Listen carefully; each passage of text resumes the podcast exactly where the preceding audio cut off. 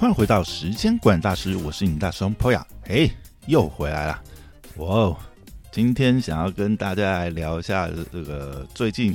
Netflix 上面很夯的一部新剧哈，就是这个《经济之国的闯关者》第二季。那我想离第一季也有个两年的时间，大家可能像我自己啊，其实我也有点忘记第一季在演什么。不过，因为像对于我们这种就是早早已经看完漫画原作的人来讲，其实剧情上本身来讲是不会有太大的期待啦，因为早就已经看过原作，大概都知道呃它的故事流程啊跟剧情。那对我们来讲，其实我觉得看这一部的呃这这一部系列的话，最主要其实就是要看真人演出的完成度跟呃。剧集就是呃影视动作啊，它的视觉效果，我觉得这个会是，如果你有看过漫画原作的人的话，你在看这一部呃剧集的时候，你应该关注的重点反而是这个这些部分可能比较多。那我觉得其实从第一季来讲，呃，整个看下来，我觉得这个系列到整个第二季看下来，我真的觉得呃拍的真的是非常不错啦。可能也有助于，就是呃，得益于 Netflix 的资金赞助哈，这一部剧集它的拍摄的资金应该是非常充足。虽然说短短两季这样子拍下来，可是每一季呀，不管是视觉啊、场景啊，你都会觉得真的是拍的非常精致，就是把影集拍成电影电影版的那种质感。然后再加上选人，我觉得选角真的是非常重要一点哦，尤其是像这种呃由漫画改编成真人演出的话，如果你的选角还原度或者是说呃角色的那种呃呃应该说风格吧，这个呃。演员他的风格或者是演技的表现，如果跟原作相差差异太大的话，就是很容易让，如果说是呃只看过影集的人可能没有差啦，但是对于看过漫画原作的人来讲，就会觉得代入感差很多。那这一点我会觉得，呃，《经济之国的闯关者》这一个系列来讲，它的选角真的非常成功，因为必须要讲啊，就是以漫画原作来讲，这个。呃，画家的画工本身来讲，老实讲，并不是那么吸引人。他并不是说到差啦，但是，呃，他的画工就是，嗯，怎么讲，应该算是中上吧。就它里面的美女角色，你也不会觉得这是，哦，就是那种二次元美女会让你 会让你一头陷进去那种，也没有到那种程度，就是。但是我觉得改编成这个。真人版影集之后，哇，真的角色真的选的太好了，就是男男男角更不用说了，就是真的是长得帅这样子，然后个性上也是蛮符合漫画里面原作的这个个性设定，但是女角真的是每一个女角我都真的是觉得。哇塞，这个选的也太棒了！再加上其实整个影集，因为原作其实本来呃在剧情编排上就是相当出色的呃一个类似大逃杀这样子的一个呃故事剧情架构，所以本身就是原作就是在剧情上已经非常优秀。那改编成影视剧呃影视剧之后，当然是有一些可能是呃实际比较。或许是经费预算关系，或者是说要让呃整个演员角色群更集中，当然还是有做一些角色删减跟剧情上面的跟动，但是我觉得其实不太影响观观影的这个感受度啦，反而是觉得是蛮紧凑。其实刷刷刷，大部分其实我看 Netflix 影集，有的时候我还是会加速在看哈，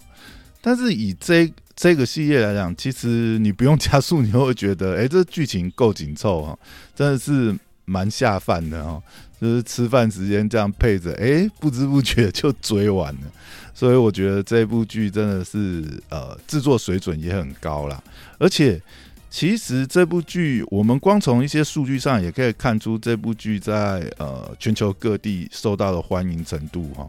它不仅仅在一周内就在全球累积超过六千一百二十万小时的观看数哈，这个记录已经是打破所有日本影集在 Netflix 上面一周上面最多观看时数的一个新纪录。而且不管是在台湾啊，甚至在法国啊、德国、欧洲等国，都是这个呃，等于是各国排行第一的一个呃剧集哈。那我觉得这一块其实也算是帮亚洲的影视有点打开市场吧。可能从之前，比如说像韩国的《鱿鱼游戏》啊，整个让全世界都疯狂，再到经济之经济之国的闯关者，其实我觉得现在，呃，可能欧美市场的这个呃观众，他也是会觉得，就是亚洲的影视作品也是。这个非常好看哦，非常值得追。而且我觉得这这个数据让我看到这个数据的时候，让我更觉得惊讶一点是，像同期呀，Netflix 也上了《艾米丽在巴黎》第三季。结果呢，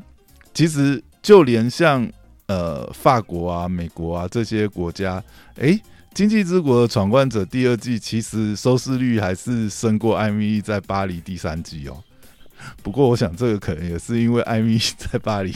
这个第二季实在演的太瞎，打坏整个口碑哈。老讲他的第三季，我到现在也还没开始打开来追，因为我光想到第二季那种撒狗血，我就在想啊，他第三季到底要怎么掰呢？实在是也没有什么动力把第三季打开哦。那我觉得在追这个第二季的过程，整个看完之后。其实我有在社群发发一个贴文，还受到蛮多回响，我觉得蛮好笑的。我那个时候贴文我就写说，其实我看完整季下来，我最大疑问就是，哎，为什么大家都离开海滩呢？啊，水机还要坚持穿泳装呢？然后为什么像安呐、加纳未来啊，啊，他们连在海滩的时候都不用穿泳装，到底是怎样？是不是？我不知道大家有没有跟我这样疑问啊？还是有这样子的遗憾，就是说，啊，你女女角明明都选的这么好，对不对？那安跟加纳未来的身材也很好啊。哦，安的那个扮演者是三级采花，然后加纳未来的扮演者是众里伊莎。那这两位对不对？你 好了，你说不一定要让他们穿个比基尼，至少对不对？应该要有一些比较养眼的服装，就是造福一下我们男性观众，好不好？真的是，真的是让我觉得有点遗憾。哎，这个真的是剧组真的是不行啊！就这一点还原度来讲，我对剧组是蛮有意见的。好，那我们再回头来讲一讲，嗯，我觉得这部剧来讲女角的话，当然啦，好，这个大家这样听下来，大家知道我的口味了。对我来讲的话，这整出。啊，锯下来选角最成功，当然就是水激光啊，草比奈彩，对不对？实在是太正了。从第一季啊，他这个脏辫比基尼的造型，哦，就真的，当然啊，他这个造型其实就是还原度蛮高，真的就是跟原作的还原度最接近的角色这样子。而且，哎，其实后来查一查才发觉。其实超比奈彩年纪其实呃也不小了，他已经呃快三十了，二十九岁。所以其实，在第一季结束的时候，其实很快就传出超比奈彩他就是呃已经就是呃结婚的消息。那个时候还想说，哇塞，你才刚这个拍完《经济之国》这么一个大火的戏剧，你马上就投入这个婚姻的坟场吗？这样，所有这个喜爱你的男性观众，不是马上就是幻想这个灭掉一大半吗？后来，哎，想想以他的年纪来讲，哎，这个时候走入婚姻，好像也是蛮正常的事情啊。不过一般来讲，演艺人员其实过了三十以后再结婚，也是还蛮正常的。呃，这一点我就不晓得。日本日本演艺明星应该也没有那么早婚吧？有吗？这不太。了解，我还是觉得他还是蛮早就走入婚姻啦。如果说以这个呃他当时火爆的程度，或许应该要保留一点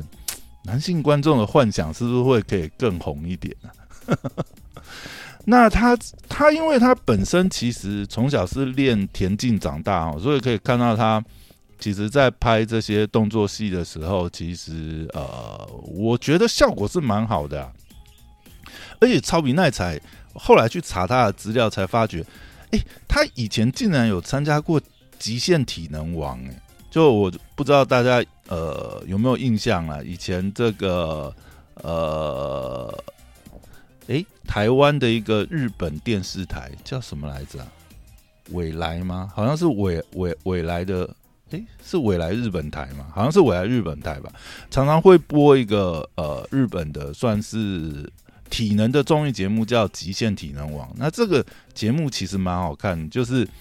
呃，它通常都是分好像有三大关这样子。那每一关基本上都是那种体能的关卡，所以基本上你都是要体能非常好，你才能去挑战。那每一集大概有一百个挑战者，然后就看最后能够淘汰到最后，然后能够破关的有几位嘛。可是，一般人来讲啊，能够过极限体能王第一大关就已经算是非常厉害，因为大概都已经是超乎常人的这个体能了，因为他。光第一大关，它又有限时，而且每一关上面，呃，除了平衡感啊，然后跑啊、跳啊，其实是蛮均衡的一个体能挑战的节目。那我在看那个片段的时候，哎，超品奈彩啊，当然啦，他参加的不是就是那种呃，因为极限体能王有分，他其实后来也有分啊，他有就是呃正规的，应该说就是说呃。原主的极限体能王也有一种是专门否女性的极限体能王的一个呃节目，那当然难度上是有调整，但是相对来讲还是难度非常高。那曹敏奈彩她挑战的是女性版的极限体能王，但是她竟然过了第一道第一大关呢！哇塞，这真的是其实也是让人蛮佩服。她真的是不仅是颜值。这个逆天哈，然后身材也是逆天，他的体能真的是哇塞，也是非常的不错。那呃，讲完这个最欣赏的这个女角选角，再真的是要好好提一下。我觉得第二季最大的亮点就是一开始第一道关卡，那第一道关卡竟然让我们看见好久不见的这个杰尼斯男神山下智久哈。讲到山下智久，我想大家应该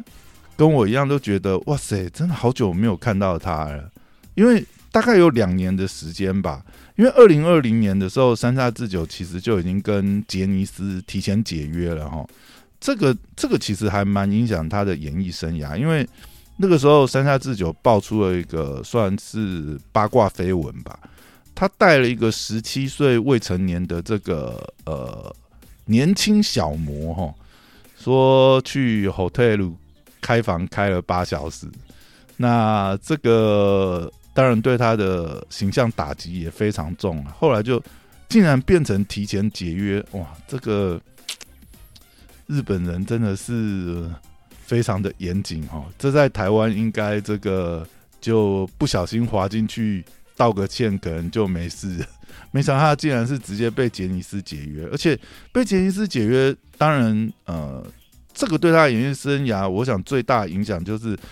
直接等于是杰尼斯的在日本演艺区的影响力很大嘛，所以就直接等于是他就直接被封杀了。所以我们之后在日本，不管是大型的综艺或者是其他的戏剧，基本上根本就看不到山下智久了。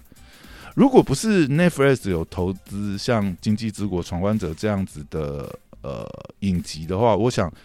山下智久可能真的是也没有机会去演出像这样子投资，然后这样子规模的剧作哦。所以这也可能也要感谢一下 Netflix，Netflix 打破了很多各国的禁忌。其实很多各国被封杀的演员，反而是在 Netflix 投资的这个影集里面还有机会有这个表现的空间哦。所以我觉得这也是另外一种收获吧。那这次山下智久在呃呃影集里扮演的角色是这个梅花 K 的这个守关人哈。那其实我觉得最好笑的是，我在听到他讲他，因为他有一句台词，就是一开始的时候他有一句台词是：“哎，想知道真相的话，就跟我一较高下吧。”但我每我 我每次在听那一句的时候，应该说我第一次看到的时候，因为那个画面刚好是他露出这个屁股蛋的时候，我实在是我是直接。脑内把它翻译成想知道真相的话，就来看我的屁屁。真的是会觉得那个画面很违和，你知道吗？而且我觉得最后实在是，当然我们我我们看过原作知道结果啊，但是我本来在想说，好啦，你在剧里面都这样讲了，对不对？靠嘞！啊，最后赢了，你什么也没讲啊，你也没讲什么真相啊？那到底那到底前面放话在放什么东西？真的是让人觉得很好笑哈。那我觉得讲到山下智久，就必须讲一下山下智久这个最为人熟知的日剧经典代表作哦。如果还没看过的这个朋友，赶快去追一下。就是《求婚大作战》，我觉得这部真的是也算是呃那些年我们追过日剧当中的一代神剧吧。尤其是呃内部还跟颜值巅峰时期的长泽雅美共演哦，真的是哇，男的帅，女的呃男呃对，男的帅，女的美。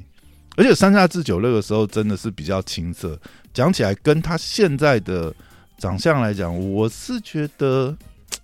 那个时候真的太嫩了。我我我真的是比较喜欢现在出现的这个山下智久，而且他又把肌肉练成这么壮，对不对？这两年可能没什么细节，天天就跑健身房。哇塞，这个六块这个冰块腹肌哈哦，真的是看的是，我觉得这部选角真的太成功了。不管是男性观众、女性观众，应该。看这一部都看得蛮开心的吧？我觉得我就算我是男性观众，我看到这个呃山下智久这这身肌肉哈，哎，也是觉得看的嗯蛮赏心悦目的。那山下智久在《求婚大作战》里面有一句台词，我觉得很，我觉得哎有看过的人应该都觉得很妙，就是他会喊一声“哈雷路亚 ”，chance。然后就这个回到回到过去啊，哈，这个是算是一个时空穿越剧。可是我觉得这一部里面还有还有一点，我觉得很很有意思，就是在这一部剧里面呢，呃，扮演这个可以让山下智久许愿回回到呃过去里面的这个算是妖精的还是精灵啊的一个角色呢，是也是一个很知名的演员。那叫做山上博士。那山上博士之前跟西田光哈有也演出一部作品，那那部作品就叫做《Chance》。那台湾是翻作《永不放弃》啊。其实我觉得也是一部蛮好看的这个剧作剧作哈。有兴趣的话也可以追一下。哦，这个年代更久远了，这个这个有没有三十年以上啊？哦，那部真的是超旧。其实如果在 YouTube 可以看到。有人把完整的这个呃永不放弃放在 YouTube 上，只不过是日文，而且没有字幕哦。如果懂日文的话呢，可可以直接追一下。如果说你想要追有中文字幕的话，现在可能我不知道哪里有诶，串流好像也找不到，可能要找以前那种什么 DVD 吧，还是那那可能还还还找得到这样子。但我觉得就是那个。他他他那时候演的那个 chance 跟这个求婚大作战里面的台词 有点 关联，我觉得也是蛮有意思。那我讲一下那部剧哈，因为我觉得那部剧我也是很推哦，就是永不放弃那一部。它主要是山上博士演一个当红的歌手，然后突然一个就是兴起跑去美国发展，然后就脱离日本演艺圈，再回来的时候。已经是三线歌手，但是他一点自觉性都没有，还是在那边耍大牌这样子。但是呢，那部戏呃，整个故事剧情就是他从一个呃当红歌手，然后回来变成三流歌手，又逆流而上，爬回巅峰的故事。那内部的女主角其实西田光也是当时的青春偶像哦，那就在里面扮演他的小白兔经纪人。那内部其实蛮有趣的一个点是，山上博史在剧中，因为他演是一个呃，等于是当红歌手变成落魄歌手以后要翻身嘛，所以他最后在戏里面有一部呃，有演唱一个歌曲叫做《You May With You》梦梦与你啦。如果直翻的话，应该是这样子。那因为这部剧当时也很火红，结果山上博士还用了这部剧的角色名称哦，就是那部剧它在呃里面是叫本城玉二。那最后他真的用本城玉二这个名字，然后还发行单曲哈，而且当时还登上了一九九三年日本 Oricon。这个年度单曲排行榜第七十一名哦，真的是非常厉害。而且当时好像还有用本城玉二为这个名称，还开过演唱会哈。哦，真的是，我觉得那部剧也是蛮有意思的。好了，那扯远了哈，那我们讲回来，我觉得这里面还有一个蛮有趣的地方，就是如果这部剧啊，如果《经济之国闯关者》如果是十年前开拍的话，那其实老实讲。主角很可能是山下智久，因为不管是从外貌啊、演技的风格上来讲，其实山下智久也很适合《经济之国闯关者》的这个主角哈，他的这个整个风格形象跟跟演出的方式，帅度当然不用讲。那所以说，其实呃，现在这个主角三崎贤人，他其实蛮有山下智久接班人的这个。态势哈，那这两个人用这种方式共演，其实也有一种呃世代传承的 feel 啦。所 以我觉得这也算是一个嗯，看这部剧集里面觉得蛮有趣的一个点。那接下来哦，想要讲的角色就是这个三级采花所饰演的这个安哦。后来哎，我后来查一下，我才发觉这最近大概也很多媒体有在报道。当时其实我觉得在看第一季的时候，就觉得三级采花非常的亮眼哦，因为他真的是不管是颜值啊、身高啊，尤其是他有着八十五公分的逆天大长腿，然后他在。呃，不管是剧集或他呃个人的 IG，其实真的是常常晒他的这个美腿照哈。如果是腿控的话，我想看到三级彩花，应该就直接就是一个冻没掉的状态。但我后来才发觉，哎，原来三级彩花就是演那个周杰伦《说好不哭》里面的 MV 的那个女主角。哎，哇塞！其实我们应该是很早就看过她，只是在看这部戏的时候，怎么没有认出她来？而且其实后来这样子看才发觉，其实造型也是蛮像的，就是短发嘛。那其实呃，长相颜值也没有跟现在有太大的差别。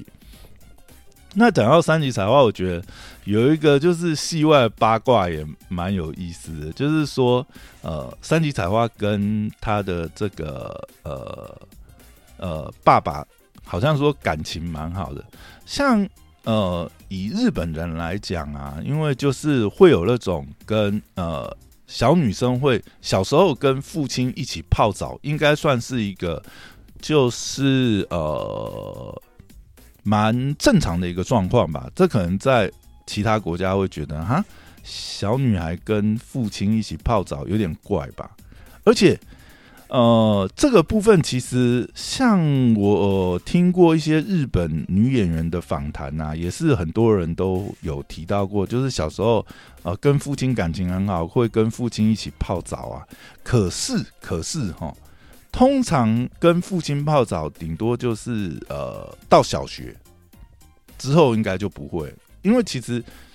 其实小女生的发育也蛮快的，有的其实小五小六就已经跟大人。长大的样子差不多，可是三级彩花竟然曾经在节目上面公开是说，他到高中都还会跟父亲一起泡澡。哇，这真的是，哎，有点夸张哎。你高中的话，那基本上应该跟现在都差不多了吧？然后跟父亲一起泡澡，嗯，这个画面想想，其实嗯，还蛮蛮让人感觉奇怪。然后再来，呃，《经济之国闯关者》第二季有一个新角色，这个平谷朱一，他是这个横松佑里饰演哦。讲到这个横松佑里，我觉得大家应该都觉得他很眼熟吧，因为他一出场，其实哎就已经把他认出来哦。他在这一季扮演这个呃，我们这个超正弓箭手哈，也是救了主角一命的一个关键人物。那她其实就是《A V 帝王二》里面的那个呃最重要的那个女主角哦，最后跟 A V 帝王这个走到最后变成伴侣的这个角色哦，而且她在《A V 帝王二》里面也是有大胆的这个全裸演出哈，所以其实一开始看到她出演的时候，哇，那个印象真的是非常深刻，而且。我我觉得印象最深刻就是他一开始就跳到这个男主身上求爱哈，一副就是当然也是啊，这个经济之国嘛，我们都到这里及时享乐也很重要。但是这个角色，然后再加上他之前过往的这个演出的表现哦，突然这样子真的是哎，当然我们也知道这以。Netflix 的剧集来讲，虽然说尺度会比较大，那也不可能拍出什么东西嘛。而且，而且这一部来讲，应该还算是这个没有那么大尺度啦，至少没有到漏点的程度这样。但一开始有这个桥段出来，真的是让人对这个角色印象非常深刻哈。那我觉得也是算这季的亮点之一。那最后应该是。要讲一下这个红星 Q 的代表哈，这个众里伊莎饰演的这个加纳未来，那我觉得这个选角也非常成功，因为呃红星 Q 这个角色就是要这个操控人心嘛，所以他本身因为他有四分之一的瑞典血统，所以他整个呃就是有点接近这种外国人啊混血儿这种。呃，长相来讲，他的那种冷艳的气质，我觉得对他扮演这个角色来讲，就外形上来讲也加分很多。而且他演出的方式，我觉得也是蛮符合原作啦，就是他会让你有那种哎非常神秘感这样子，然后又捉摸不定的那种感觉这样子。那我觉得，纵观整个第二季下来，我觉得第二季其实没有，因为我我觉得也蛮奇怪，蛮多人说第二季什么哦，很多说教的场合啊，或者说什么第二季其实没有第一季好看。我是没有太，我是没有那么大感觉说第二季有比第一季差啦。其实我觉得第二季。因为整个故事剧情下来，第二季还是要有一个呃完结的交代，我觉得还蛮完满的啊。因为就他还蛮按照原作的剧情去走，也没有说为了刻意要拍什么第三季啊，还是什么硬要硬要这个呃改编什么东西去破坏原作的这个呃最后的结局哦。其实还蛮忠于原作，其实我觉得这是。蛮好的一件事情，但是如果真的要讲，我觉得，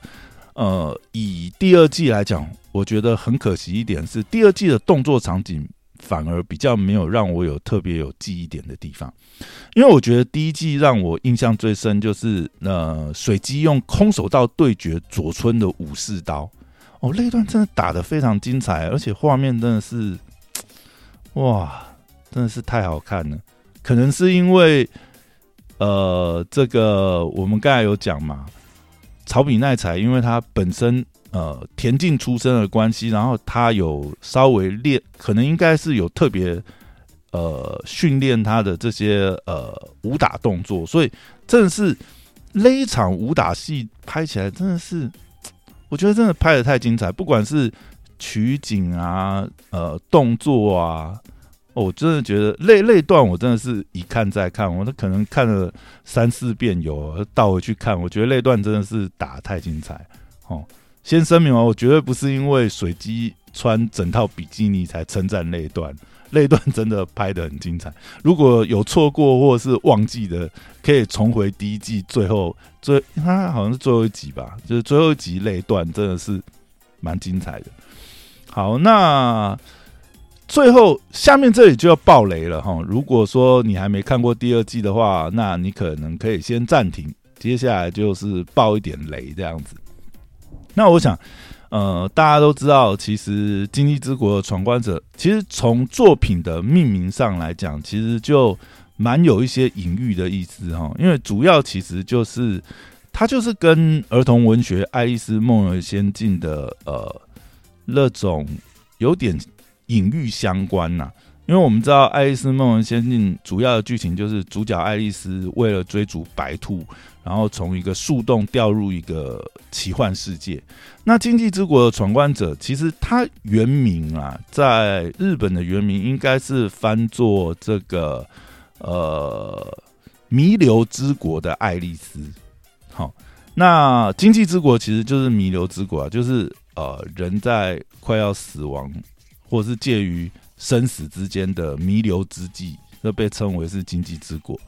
那呃，其实主角在日文的发音是阿瑞斯，那其实就是跟 Alice 有很相近的发音。那女主角宇佐木右叶的姓氏宇佐木，在日文的发音是呃 Usagi，那其实跟日文兔子的发音也是很接近，所以就已经有影射，就是呃主角其实就是像爱丽丝一样，那被白兔所吸引，然后。这个掉进一个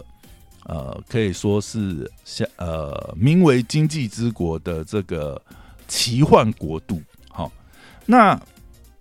光讲这个弥留之国，其实跟结局就有很大的关系了。其实就是人在濒死的状态，然后精神呃进入了一个弥留的状态。那最后其实结局也有呃揭露嘛。其实主角跟两位小伙伴当初进入。呃，经济之国哦，就是因为遭遇了这个意外这样子，然后因为在涩谷发生了什么陨石撞击事故，所以这边所有的参赛者其实都是呃进入濒死状态的这个遇遇难者这样子。那因为大家都会有这个求生欲望，所以能够在弥留之国、经济之国里面呃。呃，游戏里面，如果你失败的话，那你现实本体也会死亡嘛。